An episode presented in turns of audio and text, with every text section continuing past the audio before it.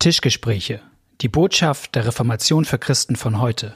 Folge 127. Die Zukunft der Kirche.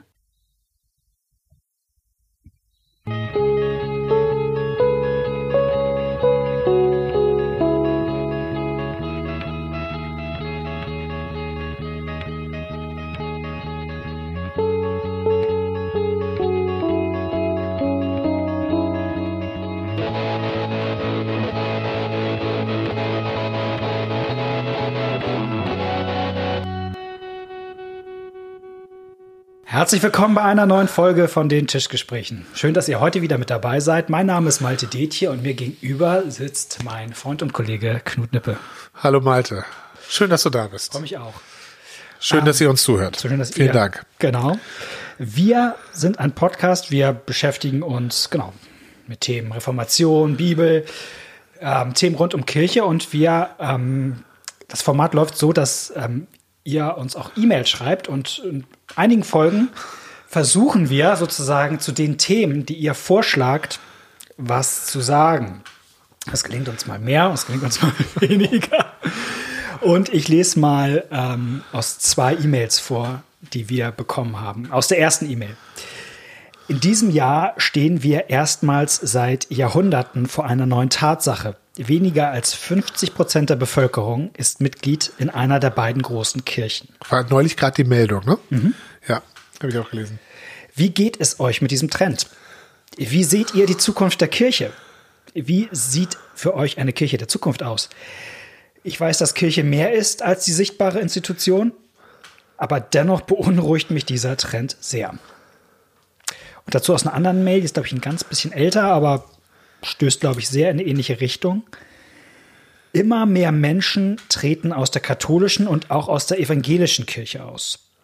Auch wenn ich an meine alte Heimatgemeinde im Rheinland denke, saß neben mir eine Frau aus Ostpreußen und junge Menschen waren nicht vor Ort. Diese Entwicklung macht mir als junger Christ Sorgen. Wie seht ihr das? Welche Erfahrungen macht ihr dazu? Das ist ja schlimmer als Kinderüberraschung. Es sind ja mehr als drei Fragen auf einmal. Ja. ähm, das finde ich ist da total nachvollziehbar, ne? Dass man ja. solche Gedanken hat.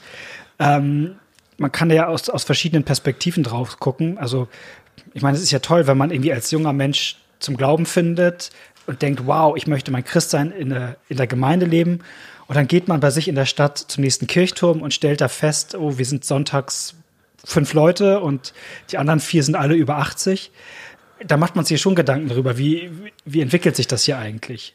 Ja, und wo kann ich auch Leute mit hinnehmen? Ja, ja, ja. Um dem was zu zeigen. Genau, das, das wird dann, also bei dieser, bei diesem Trend, den man da sieht, ähm, genau, kriegt man ja so seine Zweifel. Und, und wir haben ja noch mal einen anderen Blick als Pastoren. Ja. So, also wir, wir haben ja auch ein bisschen noch mal so einen Insider-Blick bei manchen. Wir sehen manches ja, wenn ich es vereinfacht sagen würde, das, was manche Leute in der Gemeinde schon so als Probleme sehen und denken, oh, da wird Kirche kleiner, da schrumpft was. Da habe ich den Eindruck, da sieht man ja manchmal noch viel mehr, wenn man in der Institution steckt und sieht, wie viele Baustellen sich nach und nach ja. auftun. Und ähm, und ich habe mir überlegt, also mir fallen so drei grobe Dinge ein zu diesem Thema, also Zukunft der Kirche. Ich würde zum ersten Mal so eine gewisse Bestandsaufnahme machen, was da eigentlich gerade passiert für ein Trend. Das ist ein bisschen ernüchternd, aber. Wollte ich gerade sagen, das ist der schlechte Laune-Teil. Das schlechte Laune-Teil, aber es hilft ja nichts. Also ja, ja, hilft ja nichts, ja. dem auszuweichen. Dann würde ich nochmal gucken, wie, wie sollte man eigentlich als Kirche damit umgehen, so als Institution? Da gibt es auch viele Vorträge zu, so, ne? Wie Kirche der Zukunft, ja. was soll man machen? Das, und dann würde ich noch was Drittes gerne machen, was, äh, glaube ich, auch nicht unwichtig ist. Wie gehe ich eigentlich damit persönlich um? Weil nicht alle von uns sind ja Bischöfe und können jetzt sozusagen überlegen, wie geht, gehen wir als Kirche, als Institution damit um, sondern man muss manches ja auch hinnehmen. Also äh, ja. manchmal hat mir gar nicht die, die, ist man nicht mal im Kirchengemeinderat oder sonst wo, sondern äh, man, man, man bekommt die Entwicklung eigentlich nur mit und braucht irgendwie eine gesunde Art und Weise, damit irgendwie umzugehen, ohne völlig durchzudrehen und zu verzweifeln.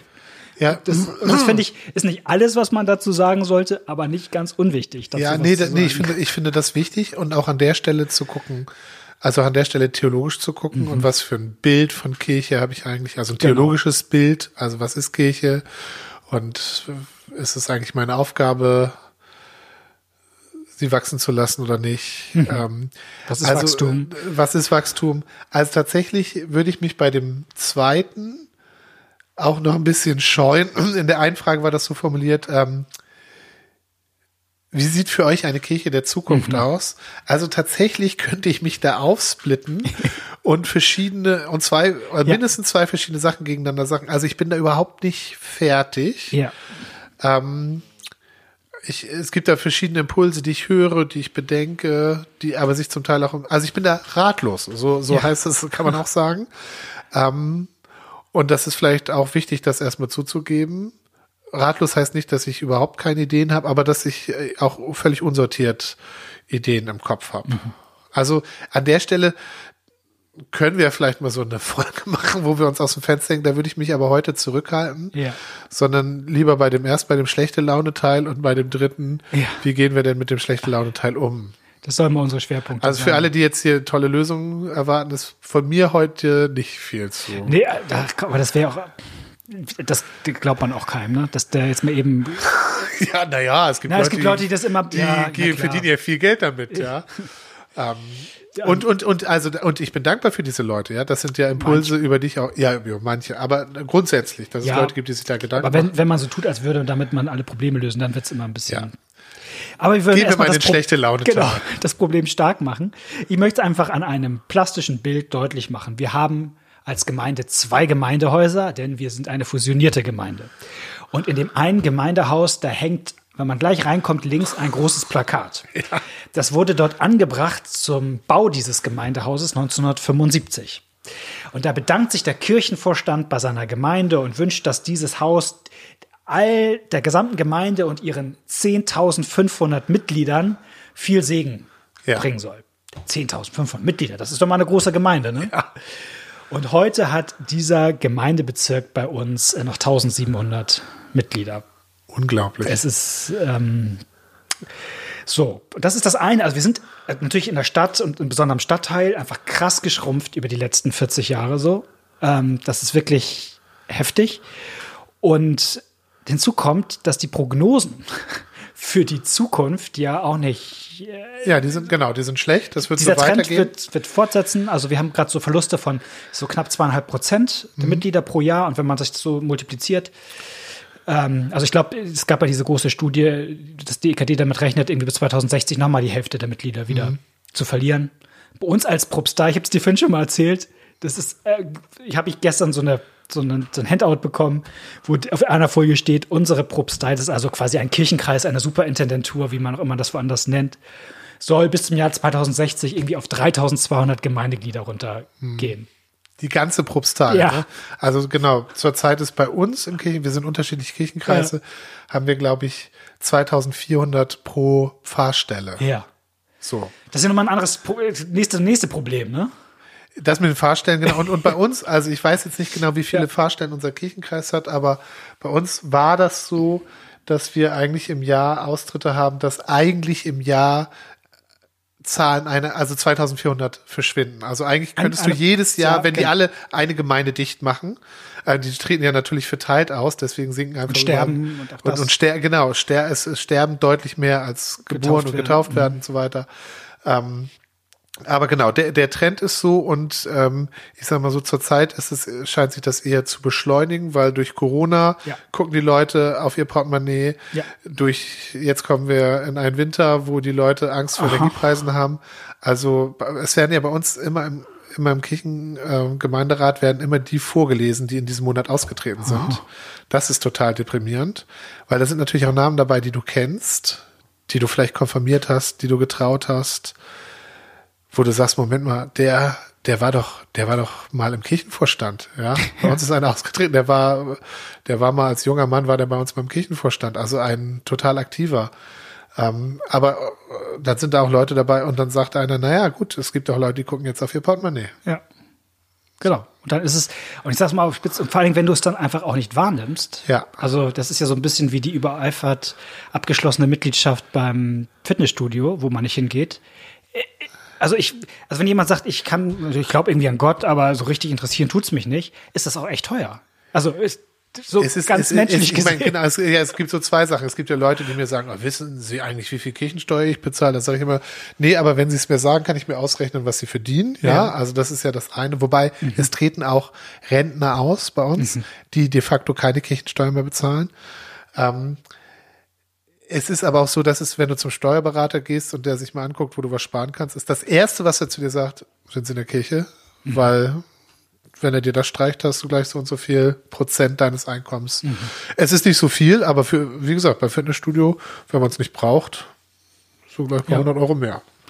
Genau, also das ist, und dazu kommt natürlich, also ähm, das, wo wir gerade beim Geld sind, die Babyboomer gehen jetzt in Ruhestand. Das Ja. sind die, die richtig viel Kirchensteuer noch bezahlen. Ja. Die viel verdienen Geld, sind noch relativ oft in der Kirche, gehen Ja. in Ruhestand. Und das bedeutet, dass auch die Kirchen, also damit rechnen eigentlich alle Experten, dass die Kirchensteuer Einnahmen einbrechen die nächsten Jahre. Und das ist natürlich für die Gemeinden auch nochmal ein Druck. Da oben drauf kommt, die Mitglieder gehen runter, die Einnahmen gehen runter. Und die Pastoren werden weniger, Ja. weil demografischer Wandel, es gibt immer weniger Fachkräfte und das ist, betrifft auch unseren Berufsstand. Es gab, ich habe das jetzt nochmal verifiziert, in Westfalen hat die Kirche so überlegt, wenn irgendwie die Pastoren in Ruhestand gehen, wie viele Pastoren haben wir dann eigentlich noch? Und das Oh. und Ironische ist, wir, wir sagen ja gerade schon, wie, wie dramatisch es ist, dass uns äh, die Gemeindeglieder weglaufen. Ja. Aber wir haben noch dramatisch weniger Pastoren teilweise. Ja. Sodass die Quote, also das Verhältnis, wie viel Pastor kommt eigentlich auf ein Gemeindeglied, sich nochmal wieder verschiebt. Und in Westfalen rechnet man 2030 damit 5000 Gemeindeglieder pro Pfarrstelle. Genau, das wäre für, für uns gerechnet jetzt das Doppelte. Ja. Wow. Also bei dir auch noch wieder anders, ja. Ja, aber, aber ähnlich, ähnlich, genau. Also äh, grundsätzlich ähnlich. Und ähm, weil ich will jetzt nicht ewig sozusagen das Negative stark machen hier, aber ich würde noch mal einen Punkt, der mir so klar ist, ähm, das ist mir mal äh, in dem Abschiedsvortrag von Michael Herbst, eine Abschiedsvorlesung, Ja. mein Doktorvater, der hat mal von Kipppunkten geredet in der Volkskirche. Und ähm, das leucht, da leuchtete mir was ein, weil das mit meiner Ja. Erfahrung vor Ort zusammenpasste. Ja. Er sagte, das ist eigentlich in jeder Gruppe so, dass du immer Leute hast, die sind für was entschieden. Und dann gibt es immer eine relativ große Mehrheit in der Mitte, die macht einfach, was man so macht. Ja, So, die machen, wenn, wenn alle das machen, macht man halt mit. genau. Und das war früher ja, und ich kenne das ja noch aus meiner Schulzeit, wenn alle halt zum also Konfirmandenunterricht gehen, Dann gingen alle, gingen alle anderen mit. gehen wir halt mit. Das macht man halt so. Ja. Aber wenn man natürlich einmal erst in der Schulklasse den Punkt hat, dass irgendwie schon die leichte Mehrheit nicht mehr hingeht, Ja. dann kippt dieser Teil sehr schnell und sagt, ja, wenn alle nicht hingehen, dann gehe ich halt auch nicht Genau. mit. Und dann bleiben halt nur die übrig, die es irgendwie wollen oder wo die wollen. Eltern sagen.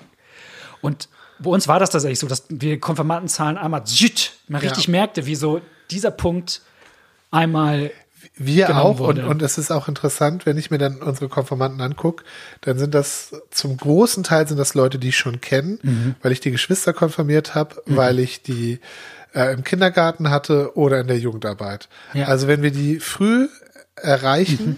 Dann kommen sie noch, aber dieses, dass man völlig selbstverständlich, so wie das bei mir war, ich bin Ja. nicht so kirchlich, Nee, nicht. aber alle, alle anderen gingen und das war normal und meine, für meine Eltern war es auch normal, dass man erst Konfirmandenunterricht, später war Tanzstunde, ja, es gab solche Sachen. Das ist weg. ja. Das ist weg. Und äh, ich habe noch ein anderes Beispiel. Äh, Ich weiß von einer Gemeinde, die hat eine ganz starke Kinder- und Jugendarbeit Mhm. und der Freitagnachmittag, wo das war, da sind 100 Kinder gekommen, ja, und alle alle anderen Vereine und so weiter in der Stadt haben sich danach gerichtet. Ja, das war klar. An, de, an dem Tag machte man kein kein Fußballtraining, ja, weil da kriegte man die Leute nicht. Die waren da alle bei der Kirche. So, und die Zahlen gingen zurück und irgendwann waren die Zahlen so gering, dass der Fußballclub auch gesagt hat, ja, dann und so weiter. Und damit sagen die natürlich nochmal, weil früher gab es Leute, die waren zu beiden hingegangen, mussten sich nicht entscheiden. Fußball war dienstags, jetzt war beides freitags und dann lieber Fußball. Also genau, dieses, dieses mit, also dadurch werden auch Sachen zum Teil punktuell ganz schnell beschleunigt. Genau, das, das, das, das und das, ja. Ähm, ich, es gab ja vorher, das habe ich noch im Theologiestudium gelernt, ich, das ist der letzte Punkt hier nochmal dazu, oder ähm, dass die Leute so einen lebenszyklischen Bezug zur Kirche behalten. Also die Leute, man sagte, das ist so ein Wortspiel, ich habe mich da mal tierisch drüber aufgeregt. Die Leute kommen ja weiter regelmäßig in die Kirche, nur halt nicht wöchentlich, sondern lebenszyklisch. Also erst hieß es einmal im Jahr Weihnachten, Ja. und dann hieß es, naja, wenigstens noch zur Konfirmation, Taufe, Trauung, Ja. Beerdigung. Und selbst das merkt man halt einfach, zumindest bei uns in der Stadt, ähm, wie auch das total wegbricht. Selbst bei Kirchenmitgliedern. In dem Handout, wie besagten, das ich bekommen habe, stand es drin, dass bei uns die Mehrheit der Kirchenmitglieder nicht mehr kirchlich bestattet wird. Ja, genau, das, da habe ich das auch noch mal neulich erlebt, fand ich, also in mehreren Gesprächen fand ich ganz interessant. Also du hast bei, gerade bei Trauerfeiern hast du ja Leute vor, die die ganz unterschiedliche Vorstellungen haben. Aber ich habe das jetzt mehrfach erlebt, dass es da wirklich so einen totalen Bruch gab bei den Generationen. Mhm. Ja, also da war, mhm. was weiß ich, die Ehefrau gestorben und die Tochter oder der Sohn, die, die konnten eigentlich auf das ganze kirchliche komplett verzichten. Die hatten null Erwartungen, für die war das höchstens noch ein Pflichttermin, mhm. möglichst nicht singen, mhm. möglichst so kurz wie möglich äh, und so weiter. Und dann hattest du den Ehepartner und der wollte es noch. Mhm. Aber du, du kriegst es mit, wie da schon, und, und mhm. das war ganz kompliziert, es ist so schon kompliziert, sich auf jemand einzustellen. Aber wenn die Gruppe, mit der du redest, in sich überhaupt nicht einig ist. Ja. Aber und, und tatsächlich in einem Fall war dann so, dass ich gesagt habe, na, wollen wir nicht doch ein Lied? Und hier, es gibt vom Danke-Lied gibt's auch so eine mhm. Trauerfeier-Version und dann sagt die Tochter, ja, okay, das ist in Ordnung, weil das habe ich auch früher mal in der Jungschar gesungen. Also mhm. die war kirchlich, mhm. die war sogar zur Jungschar gegangen. Aber ja. So. Genau, und das ist alles unendlich frustrierend. So, also mhm. ich finde das, ähm, und das, ich finde gerade diese Corona-Krise und, und jetzt äh, Heizungskrise nächsten Winter, ich finde, das verpasst einem so mal den letzten Schlag und ich finde sozusagen da irgendwie eine Motivation für, also für uns jetzt zu behalten, irgendwie diesen Job zu machen oder aber auch, ich denke jetzt mal lieber an unsere Hörer, eine Motivation zu behalten, in so einer Institution noch mitzumachen. Ja, ja. Also ich meine, wir kriegen dafür viel Schmerzensgeld, so ne, muss man auch sagen, so, dass man da auch manches erträgt und denkt, ach hey, aber ich habe da, also ich stehe mir vor, Leute, die sagen so, ich möchte jetzt als Christ leben und ich bin eigentlich hier und das ist mein Kirchturm nebenan. Und, ja. Aber es ist so, wie es ist. Ja. Und wie gehe ich damit um? Und ähm, wollen wir dazu ein bisschen was ja. gucken? Also vielleicht bitte. doch den zweiten Teil ein bisschen überspringen, hast du gesagt? Oder, oder? Ja, ich, also, es ist nicht wie so, gesagt, ich habe, äh, ich kann da viel zu sagen, aber ich kann mir selber auch widersprechen. Ich habe gerade auch, welche Rolle haben die Pastoren in der Kirche der Zukunft? Ja. Ähm, da gibt es sehr unterschiedliche Impulse in mir. Ja, was ich zumindest nicht glaube, ist, dass man, wenn man es einfach nur fromm macht, dass wir das Problem da nicht hätten. Das glaube ich wirklich. Dazu könnten wir mal was sagen, weil, ja. äh, weil ich, ich fühle mich fromm und äh, ja, genau. wir haben viele fromme Hörer, darüber freuen wir uns. Und es gibt manchmal dieses Narrativ, ja, wenn wir uns ähm, wenn wir uns sozusagen auf, auf das Fromme konzentrieren, dann stimmen auch die Zahlen wieder. Mhm. Und das stimmt nicht. Stimmt auch empirisch also, nicht. Nee. Das, das, stimmt empirisch nicht. Also das heißt dann auch, ja gut, aber die Freikirchen wachsen. Nein, die Freikirchen wachsen insgesamt auch nicht. Nee. Äh, Habe ich neulich gerade wieder was gelesen von Thorsten Dietz, der mhm. dazu gearbeitet hat. Es gibt einzelne, die wachsen, aber die saugen dann sozusagen von den mhm. anderen was weg und dabei gibt's auch, äh, geht auch was verloren. Also mhm. auch die wachsen nicht. Und also ich habe ich habe das mal in einer Gemeinde erlebt, wo wir mit, mit einer anderen Gemeinde, also äh, bisschen Insiderwissen, da waren zwei, zwei landeskirchliche Gemeinden. Die eine sehr fromm aufgestellt, die andere überhaupt nicht fromm aufgestellt, die haben sich aber ausgetauscht. Und die, ähm, also bei der Fromm, da waren viel mehr Leute im Gottesdienst ja. und die hatten tolle Aktionen und so weiter und die anderen waren so äh, mhm. solide, also war auch nie, keine schlechte Gemeinde oder so, war sehr solide und äh, alles ein bisschen ja, also ich, also jedenfalls waren die nicht so fromm, das kann man glaube ich so sagen. Ja. Ähm, aber die wuchsen und die anderen nicht. Und woran lag das? Das lag rein an der Altersstruktur und an den Gebieten.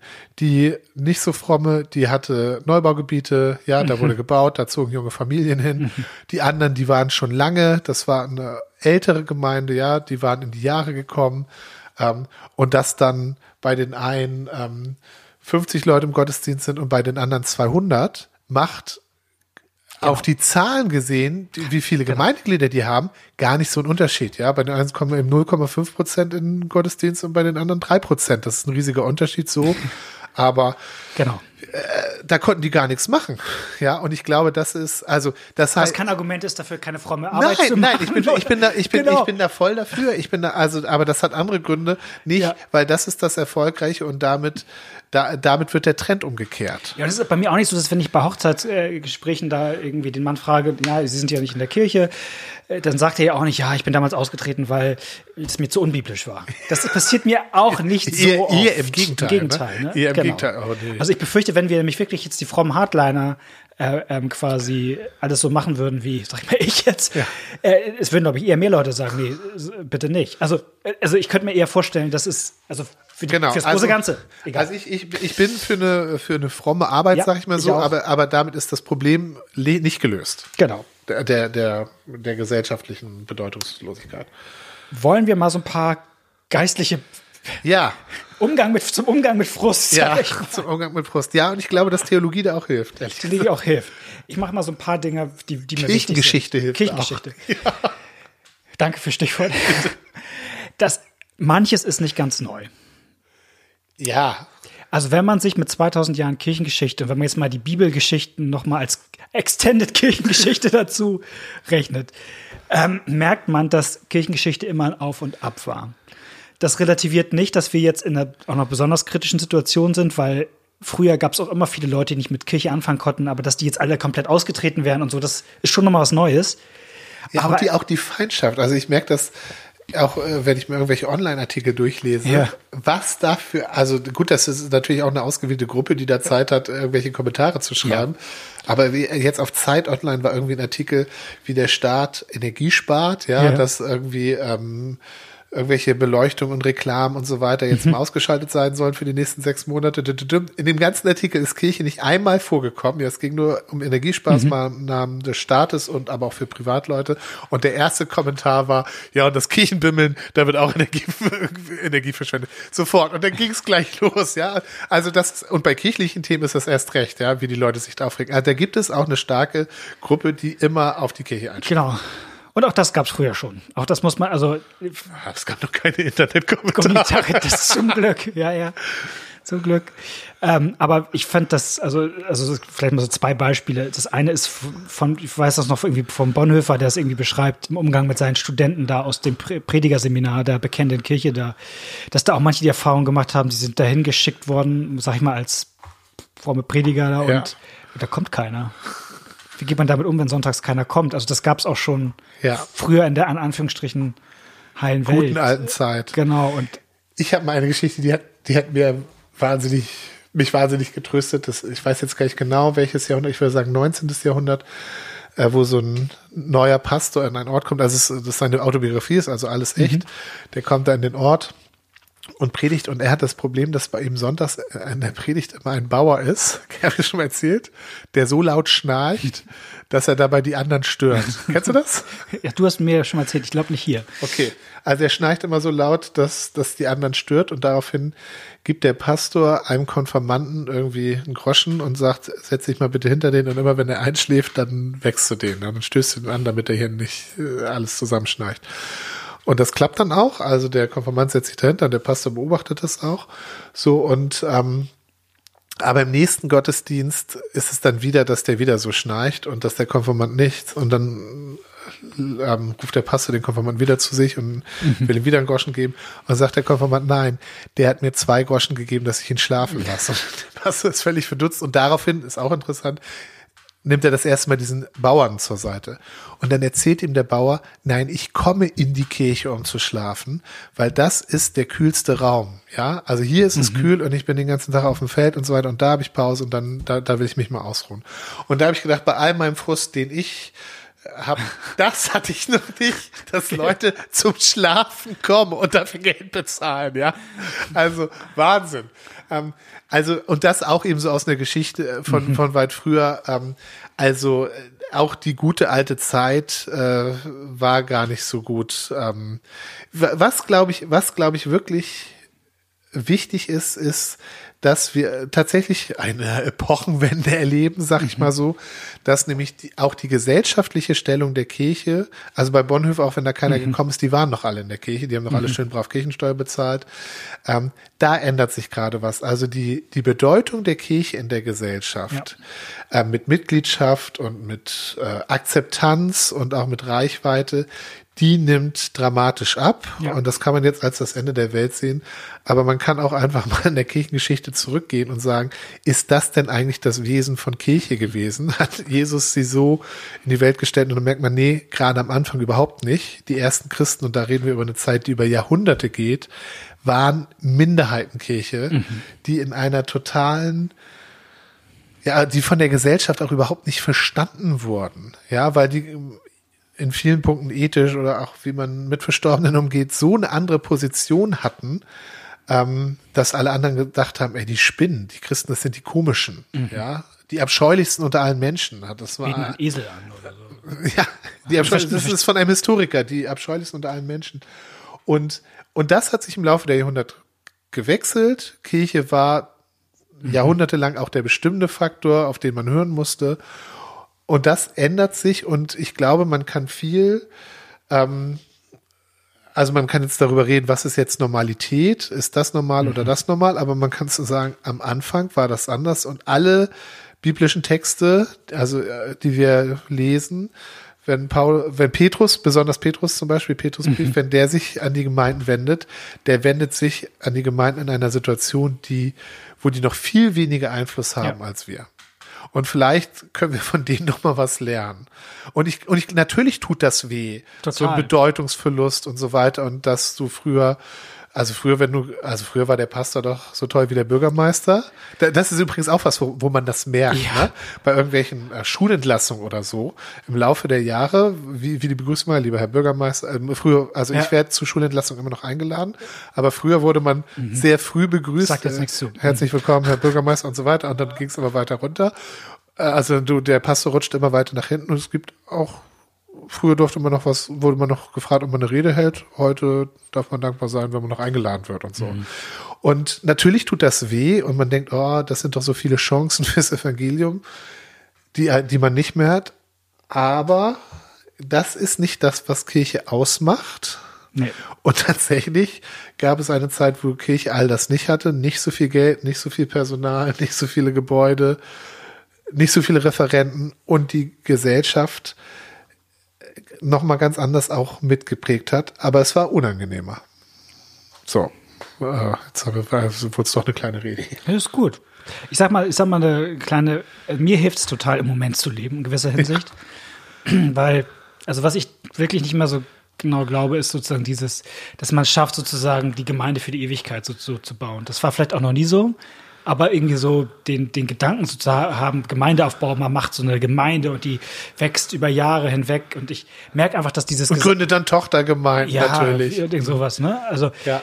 und äh, was man so alles auf, auf irgendwelchen Leitungskongressen vielleicht irgendwie mitnimmt, aber ähm, und ich merke irgendwie, das funktioniert in diesem System nicht, weil du einfach ständig gegen, also es wird alles kleiner und hier wird gespart und da wird zusammengelegt und und aber ich kann mich darüber freuen, dass diesen Sonntag jemand richtig getröstet wurde Ja, von Gottes Wort. ja. Und, und das, und zwar richtig getröstet. Das Ja. habe ich letzten Sonntag wieder erlebt. So richtig hat Gott jemanden eine ganz berührende Geschichte erzähle ich jetzt nicht, aber und hinterher hatten wir ein tolles Mittagessen miteinander und im Kindergottesdienst hat richtig gut geklappt. Das ist jetzt gut und da versorgt Gott jetzt Menschen gerade und tröstet sie und äh, führt, leitet sie durch sein Wort und so, das ist jetzt und darüber freue ich mich. Ja, und genau. Jetzt gucke ich, wie, und wie, wie wir das in fünf Jahren machen, da gucken wir dann. Aber ähm, ich, ich, ich, ich bin, also das ein, ein Kollege von uns äh, sagte, wir müssen auch wissen, wir sind wanderndes Gottesvolk in dieser Welt. Ne? Wir Ja. bauen hier nicht keine bleibende Stadt, sondern wir gucken in dem Moment jetzt. Genau, und ich Gott glaube, ich glaube, das ist ganz wichtig, weil ich, ich erinnere mich, dass ich mal mit auch einem Kollegen geredet habe und der wollte auch so lebendige Gemeinden bauen und so und fromme Gemeinden. Und sein, sein Ziel war, dass das so immer mehr werden. Er sagt, das ist wie beim Risikospiel, ja. Die, mit, du hast die schwarzen Armeen und erobere äh, die liberalen Gemeinden. äh, genau, er, erobere, erobere Afrika und so weiter. Er sagt, das Ziel, das Ziel muss doch sein, dass halt nachher alles schwarz ist. Also ich weiß jetzt nicht, ob schwarz war, er benutzt das Risikobild, aber kann, vielleicht war es auch rot, keine Ahnung. Aber er sagte, und wenn wir das nicht glauben würden, dann würden wir das doch alles nicht machen. Und da habe ich gedacht, nee, das sehe ich anders. Natürlich würde ich das super finden, wenn es überall blühende Gemeinden gibt und die voll wären, die Gottesdienste und die Leute alle Bibel lesen und Hauskreise machen und was weiß ich, das würde ich doch, also natürlich würde ich das super finden. Aber ich habe damals schon gedacht, na also, äh, ich wäre eher froh, wenn es in 20 Jahren noch genauso viel gibt, wie heute, die das machen. Ja. Und tatsächlich dieses, wenn wir das nicht glauben würden, dass wir sozusagen das, dann würden wir es lassen. Da habe ich gedacht, das, das ist, das ist ähm, der Tod im Topf. Ja. Weil, wenn ich glauben würde, ich kann keinen Menschen mehr trösten, ähm, Einzelperson oder so, dann würde ich sagen, okay, dann, dann kann ich es lassen. Aber diese, und jetzt sage ich mal ein bisschen böse, wobei ich das ist ja attraktiv, ja, wenn jemand mir sagen würde, wie das geht, würde ich sagen, ja super, aber in gewisser Weise sind das auch irgendwelche Allmachtsfantasien. Ja, total. Und das ist, ich bin, mir ist das so nach unserer, der Satz ist mir einfach auch unser Invokavit-Reihe über Martin Luther ja. so hängen geblieben, dass er auch, ging es ja auch um Veränderungsprozesse und wo er sagte, den, das Wort hatte Himmel und Erde gemacht, das muss es tun und nicht wir Armsünder. Ja, ja. Und ich denke, ja, ich kann natürlich jetzt wieder hier so einen Aufrieb machen und sonst, also ich soll ja nicht faul sein, das will ich auch nicht, darum geht's ja nicht. Aber ich, wer kann am Ende Herzen bekehren? Ja. Das kann am Ende nur einer und das tut das durch das Wort und das teilen wir aus. Und wir predigen das Wort und wir führen Leute zum Wort hin und ähm, der Heilige Geist macht Türen auf oder tut es nicht auf, aber es ist nicht am Ende nicht unsere Gehaltsklasse, das, ja. das zu machen. Und das finde ich auch nochmal tröstend. Das ist nicht, heißt jetzt nicht, dass man irgendwie sich zurücklehnt und irgendwie sich, sich nicht auch nicht hinterfragt, ob man Sachen nicht besser machen kann. Nein, und es heißt auch nicht, also dass man sich nicht also das, worüber ich heute nicht reden will, aber ich finde es durchaus berechtigt, sich strategisch genau. äh, Fragen zu stellen. Und Total. denn, denn wir sind, also wir sind jetzt als Pastoren zum Beispiel ja auch in einer Position, wo wir im Kirchenvorstand mitentscheiden, wofür, wo wollen wir Gelder einsetzen, dass man guckt, okay, mhm. an welchen Stellen investieren wir, was sind die Sachen, die wir ausbauen müssen, ähm, oder die Kirche muss sich überlegen, wie wollen wir eigentlich unsere Pastoren ausbilden? Wollen ja. wir sie eigentlich für sowas ausbilden, was wir gerade gehört haben? Seelsorge, Gottesdienstgemeinde? Oder brauchen wir mehr Spezialisierung, dass es da einen Presseprofi gibt, auf den alle, weil das kann nicht jeder, aber es gibt einen, der dann immer die super Artikel in der Zeitung lanciert oder so und ein Umweltpastor oder was weiß ich. Mhm. Also, da, also, dass man sich mhm. über solche Sachen Gedanken macht, ähm, halte ich für nötig und für richtig. Auch wenn ich da, wie gesagt, selber noch äh, ratlos bin. Aber das eine, dass man erstmal einen Dienst am Menschen hat, das ist auf jeden Fall schon mal richtig. Und zwar unsere Gedanken zur Zukunft der Kirche. Wie bitte? Das waren unsere Gedanken zur Zukunft. Ja, ich will, ich will doch noch was vor. Ich habe noch ja. einen. Oh ja. Äh, also auch, auch hier, wie gesagt, auch wenn ich, ähm, auch wenn ich finde, dass wir uns um den zweiten Teil ein bisschen rumdrücken. Ja. Das ist in Müssen wir vielleicht mal eine extra Folge machen. Ja, dann. genau. Möchte ich doch noch ein Zitat vorlesen, was mir auch äh, was mich auch getröstet und korrigiert hat. Und was, wenn ich es jetzt ans Ende stelle, vielleicht auch zu sehr sagt, naja, das, die strategischen Entscheidungen müssen wir nicht treffen. Doch, also natürlich, aber trotzdem, ich habe noch was von Bonhoeffer gefunden, was ich mal gut fand.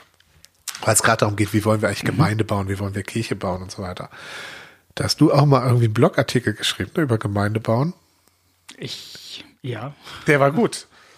Also Spoiler, Malte sagt, es sind nicht wir, die die Gemeinde bauen. Aber das hat vor Malte auch schon mal jemand gesagt, nämlich Dietrich Bonhoeffer.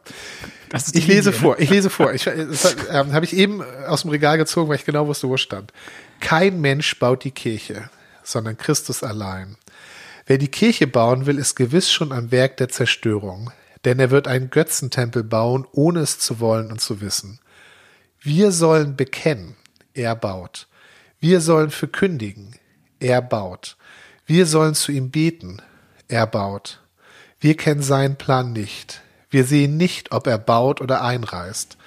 Es mag sein, dass die Zeiten, die nach menschlichem Ermessen Zeiten des Einsturzes sind, für ihn die großen Zeiten des Bauens sind. Mag sein, dass, dass die menschlich gesehenen großen Zeiten der Kirche Zeiten des Einreißens sind. Es ist ein großer Trost, den Christus seiner Kirche gibt. Du bekenne, verkündige, zeuge von mir. Ich allein aber will bauen, wo es mir gefällt. Fahr mir nicht ins Regiment, Kirche. Tu das Deine, dann hast du genug getan. Aber tu es auch recht. Sieh nicht nach Meinung und Ansichten, frage nicht nach Urteilen. Rechne nicht immer wieder, rechne nicht immer wieder, sieh dich nicht nach anderem Halt um. Nicht nur Kirche bleibe Kirche, sondern du Kirche bekenne, bekenne, bekenne. Christus allein ist dein Herr, von seiner Gnade allein lebst du, wie du bist. Christus baut.